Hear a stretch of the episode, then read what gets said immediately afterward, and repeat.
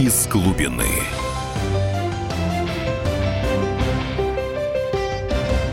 Добрейшего вечера, дорогие друзья. Итак, наша подводная лодка снова на поверхности. Мы в радиорубке засветили шкалы нашего передатчика. Мы в эфире. И, как всегда, у микрофона ведущий писатель-футуролог Максим Калашников. А гость нашей студии сегодня Георгий Малинецкий, заведующий отделом Института прикладной математики имени Келдыша, ну так и хочется сказать, Академии наук СССР, но сейчас это, это всего лишь фано. Здравствуйте, Георгий. Здравствуйте. Ну, я предполагаю, уже на «ты», Георгий, мы уже давние друзья, что называется. Зачем делать вид, что мы только что встретились? Я пригласил сегодня Георгия, чтобы обсудить очень интересную проблему, к сожалению, очень горькую проблему. Вы знаете, почему Российская Федерация, меня э, язык ее России назвать не, не поворачивается, почему она все время живет в прошлом? Почему она не обсуждает будущее? Почему все время мы живем роль Сталина в истории, а Сталин, Сталин, Сталин, Сталин? Почему мы не обсуждаем вопросы текущего дня и будущее свое, вообще планы на будущее? Вот я хочу поделиться э, и с тобой, Георгий, и со своими слушателями. Вот буквально неделю назад мне звонят с канала, одного из центральных каналов, Максим Александрович, приглашаем вас на ток-шоу. Ну, там стенка на стенку, естественно, кричать надо, ругаться. За Сталина и против Сталина. Ну, я-то действительно уважаю Сталина как национал-футурист за много. Я им ответил, вы знаете, ребят, я поехал на другой канал вообще записывать э, свое интервью о технике будущего. А зачем в, в, в миллион первый раз спорить остальным? Мы никого не убедим друг друга на самом деле. Давайте не отвлекаться от нынешних проблем и вообще поговорим, в общем-то, о том, что нужно, что нас ждет завтра, и как отвечать на вызовы времени. Вот, вот что главное. Но, тем не менее, это превратилось буквально в, национальную, как в национальный наркотик. Мы все время празднуем прошлое, все время, дай волю нашей власти, мы будем каждый день отмечать, марш без, ходить маршем бессмертного полка, отмечать 9 мая и полет Гагарина, там, 12 апреля 61 года. Но, простите, нужны новые победы, иначе старые затрутся и обесценятся. Это что, это что такое? Э, простите, что у нас проблем других нет? У нас суды не работают, у нас суды страшные. У нас идет отставание жуткое сейчас по науке и технике от, не то что от Запада, от Китая уже идет отставание. Э, у нас э, режут поддержку реального сектора. У нас режут поддержку науки, то есть финансирование науки фундаментальной. Хотя верхи да, наращивают затраты на футбол, да, да, да, безусловно, на фундаментальную науку и прикладную режутся. Хотя нам говорят, что мы идем в будущее в цифровой экономике. У нас сельхозте, у нас, у нас число тракторов и комбайнов-то на, один на тысячу гектаров падает, на самом деле. Уже Медведев это признает даже. А кроме того, есть, да, провалился совершенно план Путин, 25 миллионов рабочих мест. Где они, высокотехнологичные рабочие места? А мы об этом говорим? Нет, мы все время обсуждаем Сталина, события 80, 80-летней давности. Это ну, там, 70-летней. Вообще мы попадаем в страшный мир. Вот Джек Ма недавно заявил, основатель Алибабы, из-за того, что сейчас идет массовое уничтожение рабочих мест с помощью информационных технологий, нас ждут десятилетия боли. А как вы будете реагировать на, на, в этом, на это, на этот вызов? Какой строй вы будете, какую экономику создадите? Вообще, вот, Георгий, я прошу сказать твое мнение. Почему все время вот идет копошение, жевание прошлого? Вот с моей точки зрения, это политтехнология просто. Это уже отвлечение, чтобы мы не говорили о чудовищной бесхозяйственности нашей власти, э, головотяпстве, о том, что она просто заваливает страну. Почему она вводит нас как в мемориальную фазу? Ну, народ, который начинает замыкаться своим прошлым, это все, это угасающий народ. Понятно. Ну, твое, вот твое мнение, Георгий, как ученый, как футуролог, я не побоюсь этого слова. Понятно. Есть два аспекта. Один э, объективный и другой субъективный. Итак, давайте посмотрим, что произошло в 1991 году. Страна шла по крайней мере, заявляла, что она строит коммунизм, у нее были пятилетки, у нее были планы, и было понятно, э, собственно, как сравнивать будущее с прошлым. Далее была сделана попытка. Мы в 91 году потеряли очень много. Но самое главное, мы потеряли образ будущего. Куда мы идем? Образ будущего для нашей страны всегда был очень важен. Вспомним, Россия, Третий Рим, а четвертому не бывать. Вспомним, мы же учились, у нас был учебник научного коммунизма. То есть там было рассказано, какое, в какое будущее нас ведет элита.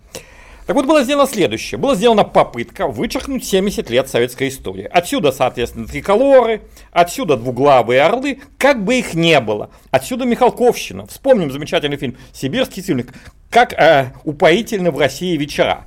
И поэтому объективно народ поскольку опираться, кроме как на советское, не на что, естественно, он так или иначе против этого протестует.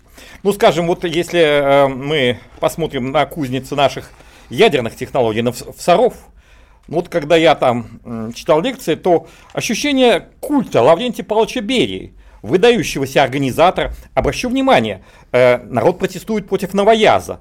Да, ведь что такое менеджер? Менеджер это просто приказчик, управляющий, приказчик. приказчик. Что такое мерчендайзер? Это просто продавец.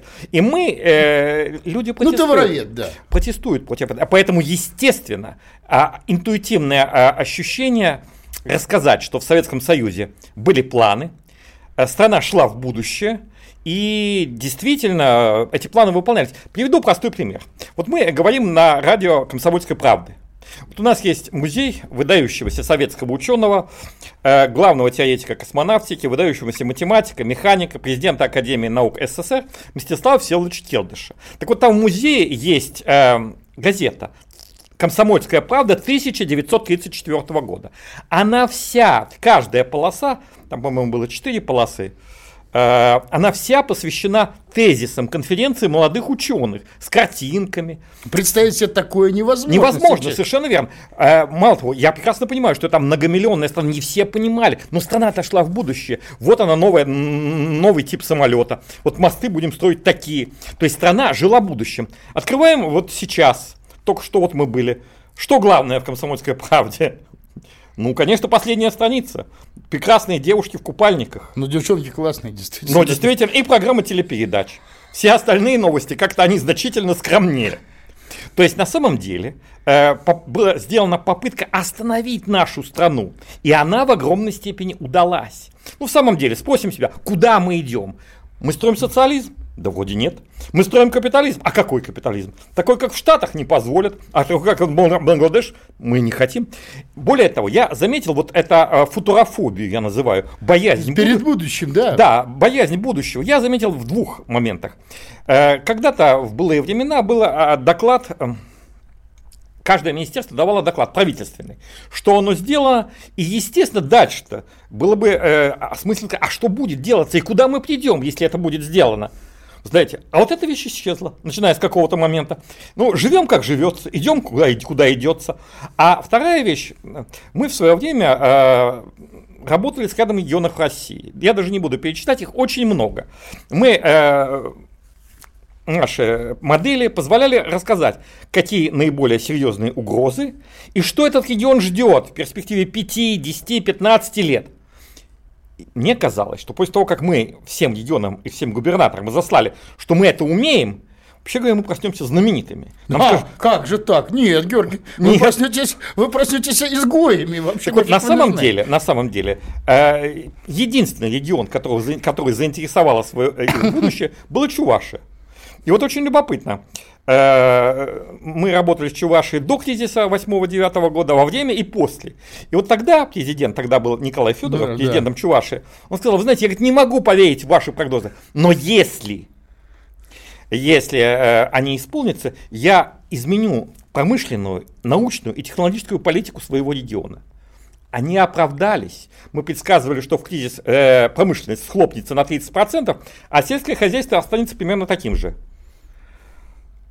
И он действительно предпринял некие усилия, ну а потом его, его избрали в Совет Федерации. А потом его предприняли, что называется. Ну вот в Совет Федерации. Да. То есть на самом деле мы сейчас можем в первой части нашей передачи констатировать, что Российская Федерация поражена футурофобией, страхом перед будущим. Она плывет по течению, она ничего не может предложить. То есть внятного образа, а куда она идет?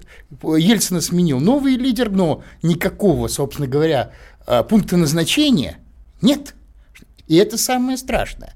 Мы поэтому, в общем, не можем и, и свои другие республики бывшего Советского Союза к себе притянуть, даже русские республики, Украину и Белоруссию. Потому что, ну, а куда вы идете, кроме духовных скреп, что у вас есть? И вот это страшное сейчас а, вылезает, и оно грозит нашему, наверное, существованию вообще дальнейшему. Но, Георгий, мы об этом, наверное, поговорим во второй части нашей передачи после перерыва. Друзья мои, оставайтесь на нашей волне. Наша подлодка на поверхности. Из глубины.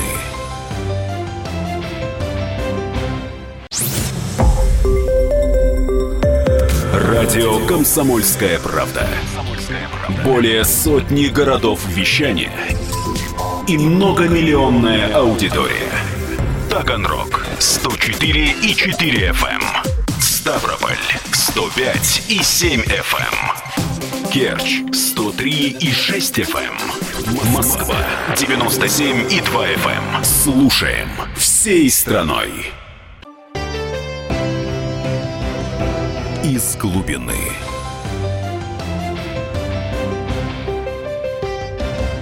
Еще раз добрый вечер, дорогие друзья. Итак, мы продолжаем нашу беседу о том, вообще, почему нынешняя Российская Федерация все время живет Сталина, Сталина, Сталина, почему она как наркоман, как во флешбеке Дэна Симмонса погружена в прошлое, и почему на самом деле, кроме русофобии, есть еще одна вещь, футурофобия, страх перед будущим, почему он поражает Российскую Федерацию, и почему нет, действительно пункта назначения того самого града на холме, того образа будущего, куда наша власть должна вообще-то вести страну, вообще весь народ.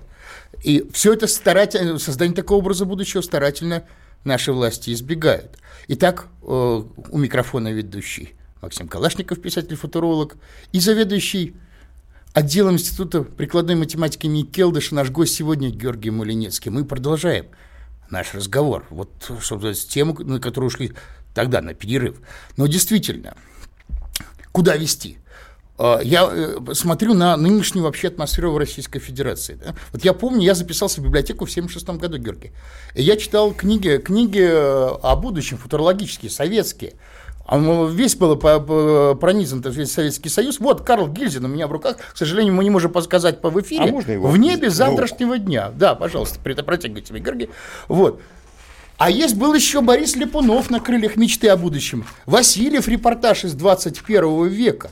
То есть на самом деле а, в 60-е годы, при Брежневе этого уже не было, а, страна жила будущим. Был культ науки и техники. Мы идем туда, к звездам, к городам будущего, к авиации будущего. Вот Карл, книга Карла Гильзена «В небе завтрашнего дня», 60-й год. В Российской Федерации ничего подобного нет. И я думаю, что, Георгий, наверное, самое главное по показателю вот этой вот футурофобии в Российской Федерации, которая грозит действительно нашему народу так сказать, угасанием, это, наверное, отношение к фундаментальной науке. Нас все время о, о преступлениях Сталина, то и прочее обсуждать. Но я смотрю, у меня было специально выписано к передаче, насколько срезали финансирование науки в Российской Федерации. Что вообще делают с Академией наук бывшей, бывшей, Это же, наверное, показатель. Если ты начинаешь бить, бить науку, ты бьешь будущее. Э, вот Георгий давайте, Малинецкий, да, у микрофона. Давайте мы посмотрим. Э, вот сейчас стало э, известно о том, с кем говорил Сталин. Неизвестно о чем, но с кем. И вот выясняется, выясняется, что он очень много часов провел беседуя с э, Владимиром Ивановичем Вернадским, нашим э, космистом, космистом да, ученым, э, создателем биогеохимии. Э, и поэтому, поскольку Вернадский считал, что уран будет главной силой 21 века, Сталин был готов к большому урановому проекту. Более того, в 30-е годы он Академию, которая была клубом ученых, он сделал штабом советской науки. Что это означает? Это означает, что выдающиеся ученые, они заглядывают в будущее, они ставят задачи перед институтами и несут за это ответственность. Вот сейчас делается ровно противоположное. Э, по э, проекту в 2013 году та академия, которая была создана Петром I в 1724 году, она прекратила свое существование. Она перестала иметь дело с институтами. Более того, я скажу парадоксальную вещь, которую не все знают.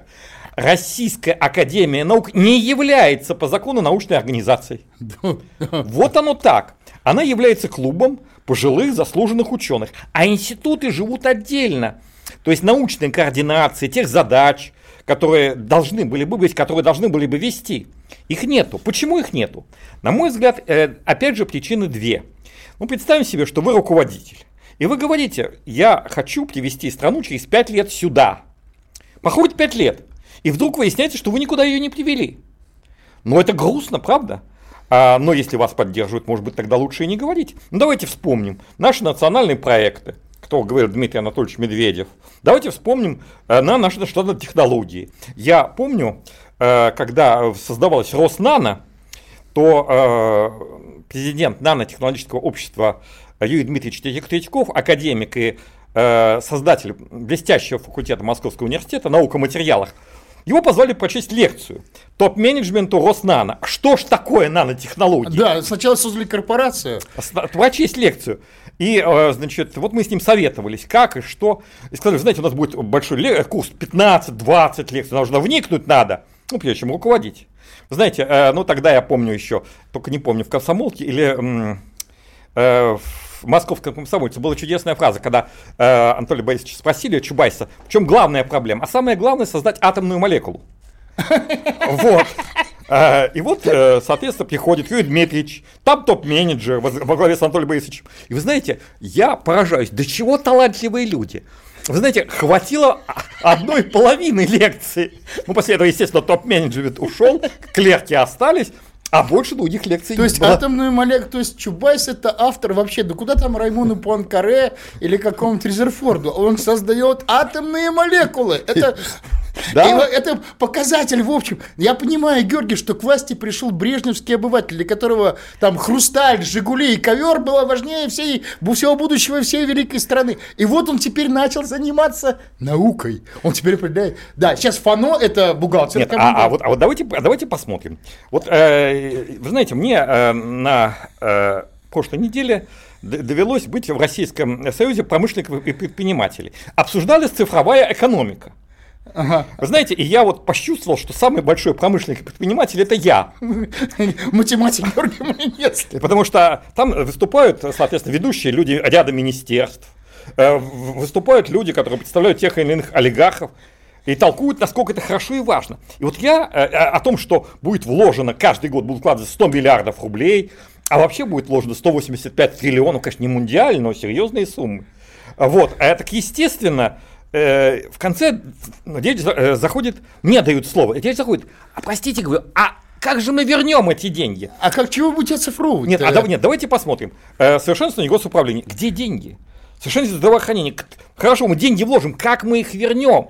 Где экономический эффект от этого? На мой взгляд. Где, где производство? Где производство? Да. Совершенно на, верно. На чем вы будете зарабатывать, кроме сырья? Именно так, именно так. Естественно совершенно, что после... Э, мне ответом было молчание. Как-то про это никто не подумал. То есть вообще объявлена президентом громадная программа с громадными деньгами. Сказано, что цифровизация наше все. Более того, вы же помните э, нашего тяжеловеса Виктора Степановича Черномырдина? Ну, кто же, ну, понимаете, как он говорил, что... Э, значит, Словотворец наш? Как говорит, э, да. Хотели как лучше, а получилось как всегда. Вы знаете, вот у меня есть огромное желание, чтобы получилось не как всегда, а хорошо. Но, но понимаете, когда люди не обозначают, что должно же получиться. Вот когда создавалась Роснана, вопрос, который я задавал руководителям, он был очень простой. Что должно получиться на выходе? Вот когда э, страна занималась под началом Сталина космическим или ядерным, при этом понятно, что... Но, ну, конечно, это, это вот ядерный да. заряд и межконтинентальная или космическая да, ракета. Да, да, вот понятно, что должно было быть. А здесь что? Знаете, вот когда ну, я... атомная молекула, сказал. Когда я, когда я утомил всем этим вопросом, мне объяснили, что важно деньги отбить. Вы знаете, это не может быть целью. Вы уже их отбили у государства. Понимаете? Задача уже Нет, ну, решена. Ну, ну, понятно, то есть э, они хотели сказать, чтобы это окупилось. Вот, наверное, да. наверное, наверное. Ну вот, э, поэтому... Но нас... они говорят на уголовной фене, в общем-то, понятно. Для них отбить это вернуть. Да. А, и вот здесь, к, к сожалению, вторая вещь обыватель, ему пообещали общество потребления. Ему пообещали, что, ну, смотрите, в магазинах уже много всего есть. Ну, вот, скажем, улицы у нас хорошо убираются, например, в Москве, гастарбайтерами, правда. Ну, вот жизнь-то налаживается. Вот могу привести свой пример. Вот меня а, в одном уважаемом вузе э, перевели с 0,25 ставки на 0,2 и увеличили зарплату на 100 рублей. Ну, ну великолепно. Так, то есть мы сдвиги-то есть положительные. Целый гамбургер э, Нет, в Макдональдсе подарили сдвиги, И поэтому на самом деле вот э, масса людей, дело не только в руководстве, она говорит, что вот давайте вот, ну пока поживем так, важно, чтобы не было хуже. Понимаете?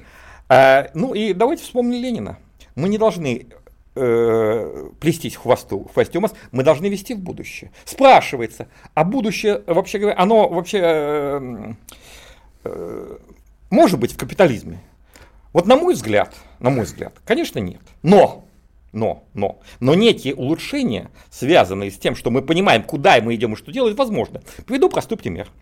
В 1971 году э, японцы, очарованные нашим госпланом, который опередил свое время, решили сделать следующее. Долгосрочный прогноз на 30 лет. В этом прогнозе участвуют десяток тысяч людей, ведущие специалисты, какие-то руководители и так далее, и так далее. Они прочерчивают путь страны до 30 лет. Куда Япония должна пройти через 30 лет. После этого они вырезают 5 лет и решают, какие задачи нужно решить в эти 5 лет, чтобы перейти через 30 лет туда. Вот на мой взгляд, это единственный путь, который в нынешнем мире с ее тьмой вызовов может, в общем-то, быть оправдан. Да, Георгий, Георгий Малинецкий говорил, э, профессор Института прикладной математики, э, вернее, заведующий отделом имени Келдыша прикладной математики. Я хочу сказать, вот пока мы не ушли на перерыв, что наука в Российской Федерации финансируется 1,1% от валового продукта. 3% в общем минимум должно быть. Образование 3% вместо 7%. То есть, на самом деле, режут все, что может. На, ну, могут, да, финансируют футбол, стадионы, занят арену, чего угодно, бесполезные олимпиады. Наука режет. Это приговор, на самом деле, нынешней системе. Но мы продолжим нашу тему после перерыва, на который мы сейчас уйдем. Друзья мои, оставайтесь на нашей волне, тема очень важная. Из глубины.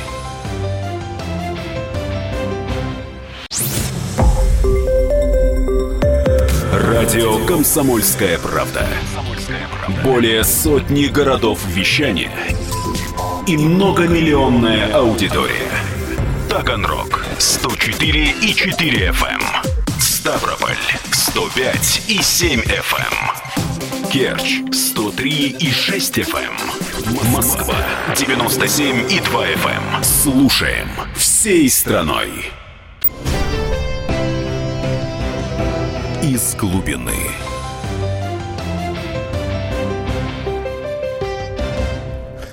Итак, друзья мои, мы продолжаем беседу на тему, почему Российская Федерация поражена страхом перед будущим, почему здесь вообще не строятся какие-то планы внятные на будущее, в дорогу к некой цели, куда мы идем но при этом мы продолжаем жить все время в вечном прошлом и жевать, мусолить Сталина, Сталина, Сталина. А на самом деле это очень опасное положение, которое сейчас, кстати говоря, как мы говорили до перерыва, в общем-то, отливается в отсталость, прогрессирующую отсталость страны. Итак, у микрофона ведущий писатель-футуролог Максим Калашников и гость нашей студии, заведующий отделом Института прикладной математики имени Келдыша Георгий Малинецкий. Но я хочу напомнить нашим слушателям, что телефон прямого эфира 8 800 297 02, WhatsApp и Viber 8 967 297 02. Георгий, я бы хотел вас, сказать, тебя мы уже на ты уже давно много лет, вот спросить, чем это грозит, собственно говоря? Вот, ну, нам говорят, ну хорошо, ладно, за 14 лет там, собственно говоря, сырьевую экономику так и оставили, деньги профукали ну хотя бы вложили в военно-промышленный комплекс. Мы говорим, да, вот смотрите, федеральная э, программа, целевая программа поддержки, э, поддержки научно-технического комплекса РФ 2017 сэкономили на 18, ну почти на 19 миллиардов э, рублей, да, при том, что на футбол добавили. Расходы на прикладные исследования в 2017 минус 15%. Расходы на материально-техническую инфраструктуру науки минус 50%. Бюджет ФАНО, ну, собственно говоря, научного нашего агентства, минус 10%.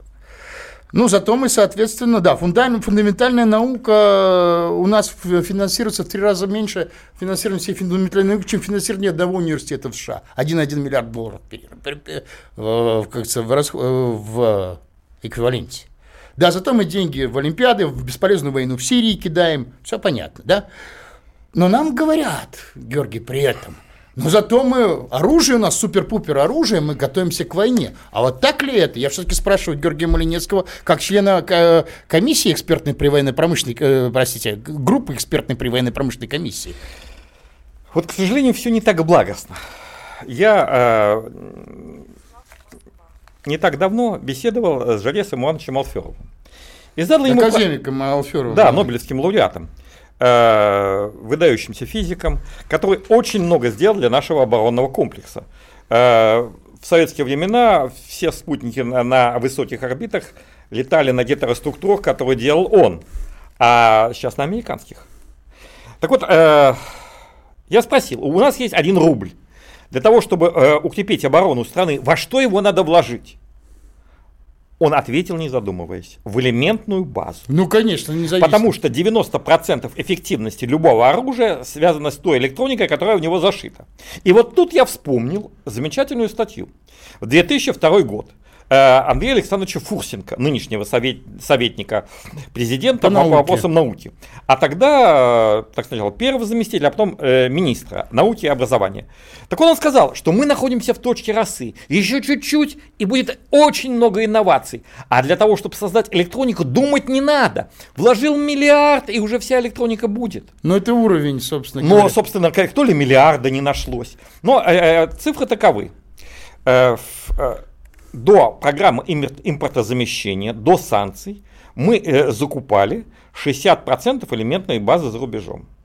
После того, как начала эм, импортозамещение. импортозамещение, я узнаю из журнала «Электроника», что мы закупаем 90%. Ну, великолепно. Георгий, то есть, таким образом, все наше супер-пупер оружие на чужой элементной базе. Это сам, самое страшное. Но у нас звонок мы, мы примем пока Конечно, из Москвы. Примем. Говорите, э, говорите, пожалуйста, вы в эфире. Э, здравствуйте. Да, здравствуйте. А, здравствуйте, да, Станислав. Максим. Да, да, Станислав, да. А, я ваш старый читатель еще со сломанного меча империи, даже еще, по-моему, еще раньше, ранних ваших книг. Спасибо. Такой вопрос. Э, вот э, вы говорите про футурофобию. А, я тут э, несколько месяцев веду свой блог, ну там в соцсетях, как раз ну, пишу про новые технологии, и заметил, что очень многие наши читатели очень, знаете, как подозрительно относятся. Некоторые наши патриоты, есть такие, которые говорят, что все эти технологии это... Шарлатанство. Зло, да, зло и шарлатанство. А, вот. Но у меня к вам другой вопрос, как к специалисту. Помнится, в, в некоторых книгах вы описывали а, проекты струнных дорог. Да, а, конечно. И тут, и тут я не, э, пару дней назад натолкнулся на такую компанию, называется Skyway Capital. Они якобы э, проталкивают как раз проект э, вот этих струнных дорог. Но я посмотрел их сайт, и мне что-то показалось... Понятно. Я, Станислав, не является это Станислав, сразу хочу, сказать, да, сразу хочу сказать, что струнный транспорт – как и, например, аэростакадный транспорт, который предложил э, уже не Юницкий, а Серьезнов, он, в принципе, должен быть проверен в натуре. Это государственный, это проект государственный, собственно говоря, уровня государства. Должны быть построены опытные трассы. Ну, скажем, вместо какого-нибудь дурного стадиона, бесплодной чаши, нужно построить, или как при Сталине, несколько видов там самолетов, 10 надо выбрать два. Ты строишь эти опытные трассы и проверяешь. Поскольку нынешнее государство, да, только проверив, ты можешь сказать, э, струнный транспорт работоспособен или нет. Можно я здесь да. дополню? Я, сейчас я закончу, Георгий, да. А здесь в данном случае компания частная решила сработать за государство. Я предупреждаю, что если государство это не проверяет, да, компания «Струнный транспорт», она собирает деньги там уже несколько лет. Конечно, что-то очень похоже на пирамиду. Я всегда предупреждаю, это рискованные вложения в нее. Я знаю, что построена опытная трасса, но она очень сильно отличается от того, что там на картинках. Так что сами делайте выводы. Так что если государство этого не делает, не, не, не, не проверяет новые технологии, никогда в жизни, например, государство не э, отдавало на, в частные руки, например, проверку баллистических ракет, там, ну, ну да, э, создание баллистических ракет. Вот, к сожалению, такие издержки. А, вот Георгий хочет добавить. Я, хотел, я хотел добавить следующее. Институт прикладной математики. Э, я беседовал на прошлой неделе с акционером э, вот этой самой компании Skyway. Skyway да. Значит, а он рассказал, что Юницкий, который, собственно, предлагал делать э, юнибусы, юнилеты и другие вещи, которые двигаются со скоростями 400-500 км в час, он много э, раз пытался найти э, поддержку в России, потом пытался найти ее в Латвии, и вот в конце концов он нашел ее в Беларуси. В Беларуси отнесли к этому проекту как к проекту, который нуждается в проверке. Выделили полигон, соответственно, отстроенные опоры, и вообще говоря, акционерам уже продемонстрировали некое движение. Поэтому, на мой взгляд, вот абсолютно прав э, Максим. А именно, многие вещи, связанные с безопасностью, они должны проверяться на государственном уровне. Более того, э, государство должно их замечать. Вот э, мы сейчас э, восхищаемся Илоном Маском. Илон Маск в вакуум, вакуумный транспорт. Выясняется, что вообще говоря... Авантюра полная, гиперпетля, гипер, хайперлуп. Да, выясняется, что на самом деле можно двигаться, если у нас есть вакуум, можно двигаться со скоростями более тысячи километров в час. Так вот, оказывается, что этот проект родился в России... В 1911 году Штейнберг, э, профессор Томского политеха. Так вот, энтузиасты продолжают его развивать, и массы того, где они опередили этого Илона Маска, и что нуждается в проверке на государственном уровне, оно у нас есть, но их просто не замечают. И отчасти именно с этим связана боязнь будущего. Вот давайте мы оставим все как есть. Но понимаете, если мы живем, чтобы выжить, у нас мало шансов э, на это. И более того, на мой взгляд, вот сейчас общаясь э, заместителями министров, с нашими руководителями, я понимаю, что они не те книжки читали, что они просто многого очень не знают. Вот передо мной есть книжка, на которой вырос, как выяснилось, и я, и Максим. Это книжка Гильзина «В небе завтрашнего дня».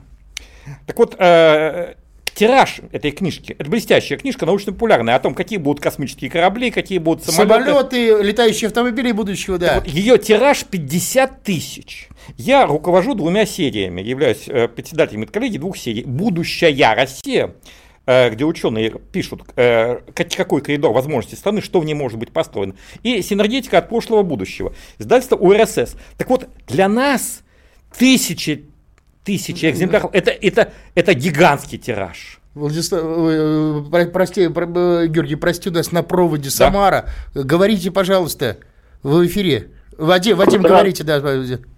Здравствуйте, Вадим Самара. Здравствуйте. Вот у меня такого рода вопрос будет. В Советском Союзе был комитет по науке и технике. ГКНТ, да, совершенно верно. Возглавлялся он академиком Махчуком. Скажите, пожалуйста, вот ваше мнение, как вы считаете, не стоит ли что-то подобное возродить у нас и ввести, э, скажем, ступенчатые, э, так сказать, вот эти вот хоздоговора на научные исследования. Спасибо. Понятно. Да, Георгий, знаете, Георгий Малинецкий отвечает. Вы много лет, много лет эту идею мы высказываем. Э, значит, почему наш, наш научно-технический корабль не двигается вперед? Почему наш автомобиль не двигается? По двум причинам. Первое у него э, нету координ, координации, у него руля нету. Вот ГКНТ, Госкомитет по науке и технике, аналогичная структура есть в Южной Корее, аналогичная структура есть в Японии, которая координирует научные исследования и внедрение результатов в практику. Ничего подобного в России нету, и все попытки создать, а в частности, вот эта идея высказывал в свое время Дмитрий Олегович Рогозин, они жестко блокируются. Так вот, э, ничего не идет потому, что мы не хотим понять что э, изобретения, э, которые дают экономический эффект, они делаются не фундаментальной наукой, а в области прикладной. А она была разрушена в 90-е годы. И второе. Крупных... Но фундаментальная наука снабжает прикладную. Именно так, знаний. именно так. Конвейер такой да, идет. Совершенно верно, совершенно верно. То есть фундаментальная наука работает с большим горизонтом, 20-30 лет, прикладная с горизонтом 10-12, а опыт на конструкции разработки с, с диапазоном 2-3 года. Но если мы не будем иметь экспертов фундаментальной науки, то мы просто многого не поймем с того, что делается в мире, куда надо идти. И вот вторая вещь. К сожалению, у нас капитализм не получился. У нас э, не сложилось крупных высокотехнологичных корпораций.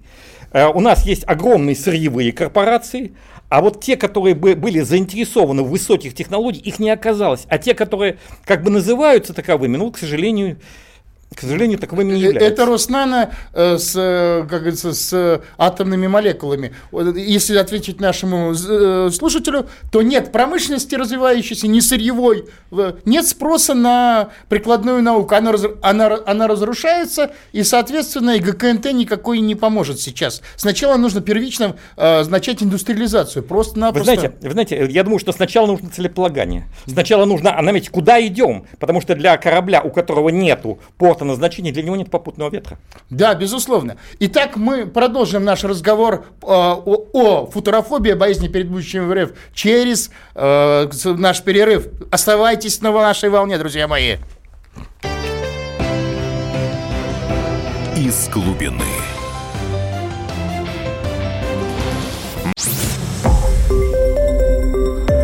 Радио «Комсомольская правда». Более сотни городов вещания и многомиллионная аудитория. Таганрог 104 и 4 FM. Эм. Ставрополь 105 и 7 FM. Эм. Керчь 103 и 6 FM. Эм. Москва 97 и 2 FM. Слушаем всей страной. Из глубины. Приветствую вас еще раз, друзья мои. Так мы продолжаем нашу беседу о том, почему Российская Федерация элита в кавычках страдает страхом перед будущим, футурофобией, что она, в общем, ведет страну никуда. Она не может показать конечного а, пункта назначения. Почему сейчас мы все время мусолим Сталина? Мы живем в прошлом. Если посмотреть наши СМИ, а мы не говорим о будущем и о наших проблемах, э, которые, в общем-то, угрожают нашему, нашему будущему. Вот э, Георгий Малинецкий Наш гость сегодня – это заведующий отделом Института прикладной математики, ну, ведущий Максим Калашников, как вы помните. Ну вот я попрошу Георгия рассказать, вот он сказал, что даже сейчас оправдание, что у нас есть супер-пупер оружие, да, хотя мы туда вложили, на самом деле это все фигня, простите. Потому что ключевой момент для независимости, для оружия, это элементную базу мы свою не установили. 90 было, ввозили 60%, сейчас завозим 90%. Вот, вот действительно ли вот то, что нам расскажут, что у нас есть супер-пупер оружие, вдруг не было, не было, и вдруг появилось после развала? Вы знаете, как всегда военные говорят, ну, вы знаете, все абсолютно секретно, вы всего не знаете, но э, Выступая, выступая на э, встрече с руководителями Российской Академии Наук, э, Юрий Иванович Борисов, заместитель министра обороны, сказал следующее – наука нам практически ничего не дала за эти десятилетия. И то, она, то оружие, которое мы считаем новым, это оружие, которое было придумано в советские времена. Но с тех времен прошло много времени. Оно же морально устарело, да? Нет, и поэтому на самом деле, действительно, э, э, скажем, вот то, что всегда говорят генеральные конструкторы, массы систем вооружений, с которыми приходится общаться, они таково мы задыхаемся без фундаментального задела. Мы готовы сделать оружие, которое будет 5, 10 но дальше-то развитие идет, и нам нужно то, что будет стоять через 20 лет на вооружении, а для этого нужен фундаментальный задел. И еще один важный момент. Э, самая большая наша беда – это отсутствие обратной связи. Ну, потому что, смотрите, у нас была масса проектов, начиная от Роснана и кончая национальных проектов. Где результаты? Мы говорили о импортозамещении. Смотрите, до, до того, как у нас были введены санкции против России, мы закупали э, на 300 миллиардов долларов. Да, в бюджет гигантской импорта. страны. Из них 100 миллиардов это машиностроение. И вот, конечно, было бы э, значит, э, примерно 50 миллиардов это большая химия, которая у нас была развалена и еще 40 миллиардов это продовольствие. Казалось бы, вот прошло некое время, санкции у нас не вчера введены. Вот сейчас очень важно было бы понять, чтобы э, перед нами рассказали, а что же мы импорты заместили на самом-то деле? Где наше настроение? Где все остальное? К сожалению, вот этого нету. Георгий, у нас Ростов сейчас на Дону на проводе. Вот, надо все-таки принять. Я Конечно. Говорить, да, говорите вы в эфире, прошу очень коротко. У нас все-таки уже время исчерпывается. Федор, говорите, здравствуйте. Алло, здравствуйте. Ну, а, поменять международную политику, а, не между собой конфликтовать, а осваивать Марс и водные, э, водную гладь океана. Э, это, которые... к сожалению, да, Федор, понятно. Это, это одно. Э, поэтому тогда нам дадут рационально развиваться. Так вот, я предлагаю рационально развиваться. Э, э, как именно? Э, при помощи прорывных изобретений. И для этого я проработал инвестиционную торговую ярмарку внедрения идей и Спасибо, Федор, гигантское спасибо. Да, но только нам никто не позволит. Мы уже сталкивались, это Горбачевское мышление совместно исследовать. Они нас от, отбрасывают. Они не считают нас за равных. Вы знаете, я бы сказал следующее что, э, помните, э, Горчаков, э, железный канцлер, говорил, что Россия сосредотачивается. Все главные проблемы России, они не вне, они внутри. И далее, на мой взгляд, именно здесь надо решать. Есть такая российская пословица «сытый голодного не понимает». Вот только что пошла информация вот в нынешнем выпуске, что бывшему начальнику почты, 95 миллионов. Его по, по, по увольнению заплатили премию 95 миллионов рублей. Вы знаете, это при том, что вот э, в славном вузе, где есть, например, на, э, э, на треть сократили кафедру прикладной математики. Более того, вот сейчас очень сильно сокращают здравоохранение, науку и образование. А здесь причем здесь внешняя политика? 95 это миллионов. Это поэтому, все внутри делаются поэтому, вредители. Понимаете, как... очень важно, очень важно, чтобы мы и элита осознали, что мы в одной лодке, что есть слово «мы». Вот э, мне очень близко советское, советский э, э, слоган. Ты, я, он, она, вместе целая страна, вместе дружная семья, в слове мы 100 тысяч я. Вот если мы сейчас, это сейчас, возродим, Георгий, Георгий, не, не будем горячиться. Я хочу, мы можем открыть главный, наверное, секрет а, того, что на самом деле наша элита, она не изменилась, она как с Ельцина осталась той же. Это крысы, это мародеры сырьевые, ростовщики и распильщики. Им не нужно ни промышленность, ни инновации. Да, промышленность, как нас спрашивают, она должна быть параллельно с инновациями, с наукой. Им не нужно. В этой реальности, где поднимется новая промышленность наукоемкая, нынешняя элита, нынешние все эти политики, которых мы видим, олигархи, банкиры, министры, э, главы, так сказать, главы администрации, они исчезнут. Поэтому они и уничтожают наше Мы дадим будущее. им достойную пенсию. Нет, нет, никогда, никогда, Георгий. Они, к сожалению, приведут страну к, я считаю, к очень серьезному кризису. Я не хочу сказать, что он будет концом. Знаете, к сожалению... Но я хотел спросить, Георгий, да. другом. А вот этот нынешний лозунг, ну, провалили они 25 миллионов новых рабочих мест, как в 2012 году Путин говорил. А вот они теперь цифровизацию выдумали. Это что, тоже кукуруза Хрущева, что ли? Вот ваша точка зрения. Вы знаете... Вернее, твоя нужна. Вы знаете, э, из, каждой, э, из каждой идеи которая э, высказывается, можно извлечь рациональное зерно. И можно сделать так, чтобы и цифровизация оказалась полезной. Но на самом деле, если мы посмотрим, почитаем э, труды экономистов, труды науковедов, то прорыв происходит не так. Он связан с шестым технологическим укладом. Это прежде всего биотехнологии, это новая медицина, новое природопользование, это робототехника. Смотрите, он, мы, э, Россия, являемся родиной робототехники. Так вот, Южная Корея имеет на 10 тысяч работающих 540 роботов, а мы два. И нашу страну на международных конференциях называют так. Родина робототехники без роботов. Да, Институт прикладной математики в 89 году первым делал робота, который фактически был, ну, я не знаю, универсальным. Да, и для Марса делали, совершенно верно, и шагающие, и масса всего Все, остального. это было уничтожено. И теперь мы родина робототехника без роботов. Да, да. Поэтому... И что они собрались оцифровывать? Что улыбка чеширского кота, улыбка есть, а кота нет. Оцифровывать-то надо же нечто материальное, работающее. Вы знаете, вот э, я думаю, что э, здесь просто люди не, не читали многое. В свое время была идея общегосударственной э, автоматизированной системе. Она не получилась. Почему? Да потому что люди не готовы были сообщать правдивую информацию. Но тогда это были советские люди, понимаете? А сейчас-то откуда, почему же мы думаем, что для того, чтобы принимать решения, мы будем иметь достоверную информацию? Поэтому, на мой взгляд, начинать-то надо э, не с э, проектов, а вообще с обсуждения, куда идти и с образа будущего. Если у нас будет образ будущего, если скажут, где наш порт назначения, я думаю, гору можно свернуть. Так что, э, Георгий Малинецкий, еще раз, э, это заведующий отдела Института прикладной математики, это его компетентное мнение. Все-таки это один из инновационных центров Советского Союза. Ну что ж, к сожалению, Георгий, спасибо громадное, время наше подходит к концу. Мы, к сожалению, должны констатировать, что перед будущим грозит большим потрясением. Ну, будем надеяться, конечно, на лучшее, мы должны предупредить наши верхи, но я в это не, не очень верю. Друзья мои, спасибо, дорогие, до понедельника, до следующего. Из глубины.